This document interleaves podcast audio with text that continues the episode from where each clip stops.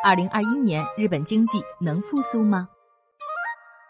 二零二零年是全世界饱受新冠疫情折磨的一年，一晃已到二零二一年，新冠病毒依然是影响经济的一个风险因素。本期我们请到了日本顶尖经济学家宅森昭吉，他认为，尽管面临一些不确定因素，但在二零二一年经济景气仍将继续缓慢复苏。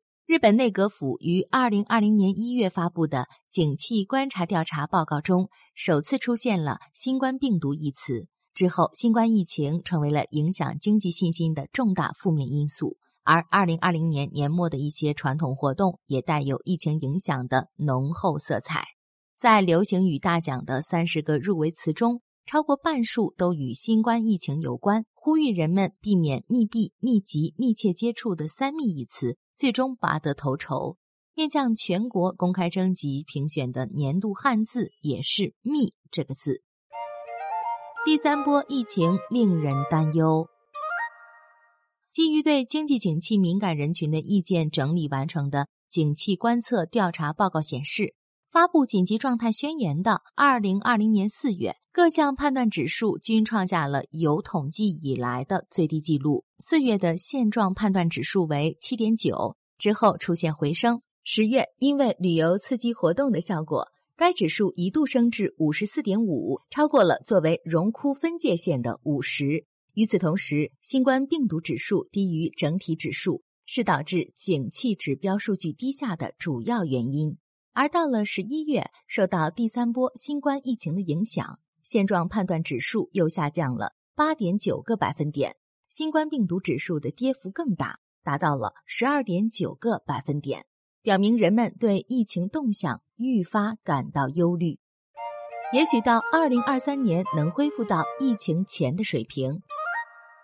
受到新冠疫情影响，发布紧急状态宣言后的二零二零年第二季度的实际国内生产总值环比数据按年率换算为负百分之二十九点二。之后的第三季度实现大幅反弹，增长了百分之二十二点九。为了遏制新冠感染人数的增长，十一月中旬到十二月期间出现了主动减少经济活动的动向。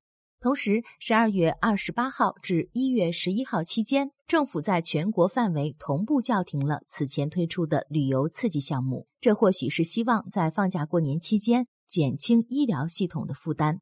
因此，二零二一年第一季度实际国内生产总值的同比年率数值，甚至可能会低于平均预测水平。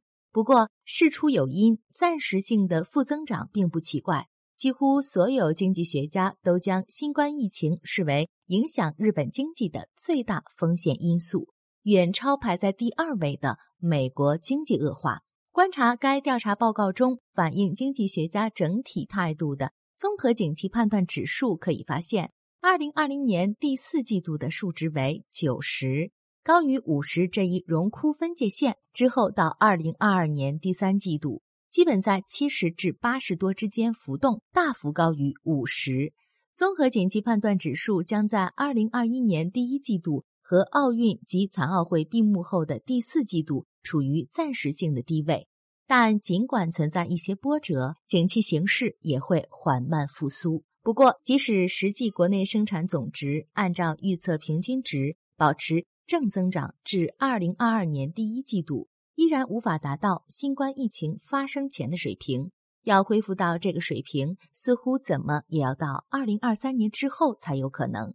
去年十二月的数据显示，大型制造企业景气判断指数为负十。比九月的负二十七上升了十七个点，表明出口回暖、生产增加的势头在持续，经济活动的恢复已经产生了效果。这正是专家们预测经济景气将会缓慢复苏的背景原因。此外，即便是在现状判断指数出现环比下降的十一月，与企业动向相关的现状水准判断指数依然保持了回暖趋势。这都反映出目前大家的信心坚挺。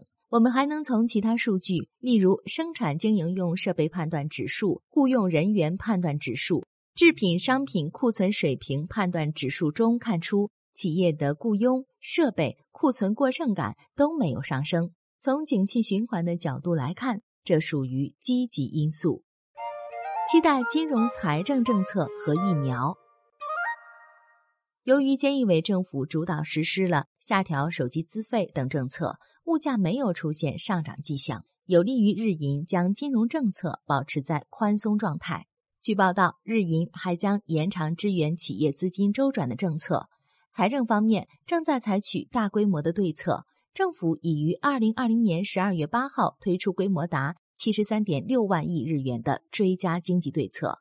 追加对策由新冠疫情防控对策。着眼于后疫情时代的经济结构转型对策、防灾减灾与国土强韧化对策这三大支柱构成，分别为六万亿日元、五十一点七万亿日元、五点九万亿日元。中美等国都在实施新冠疫苗的接种工作，尽管日本民众广泛接种或许尚需时日，但如果二零二一年内开发出新冠治疗药物，就有望平息疫情。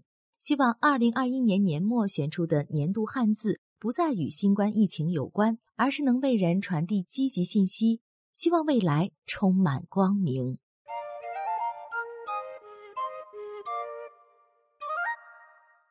更多信息请看日本网三 w 点 nippon 点 com。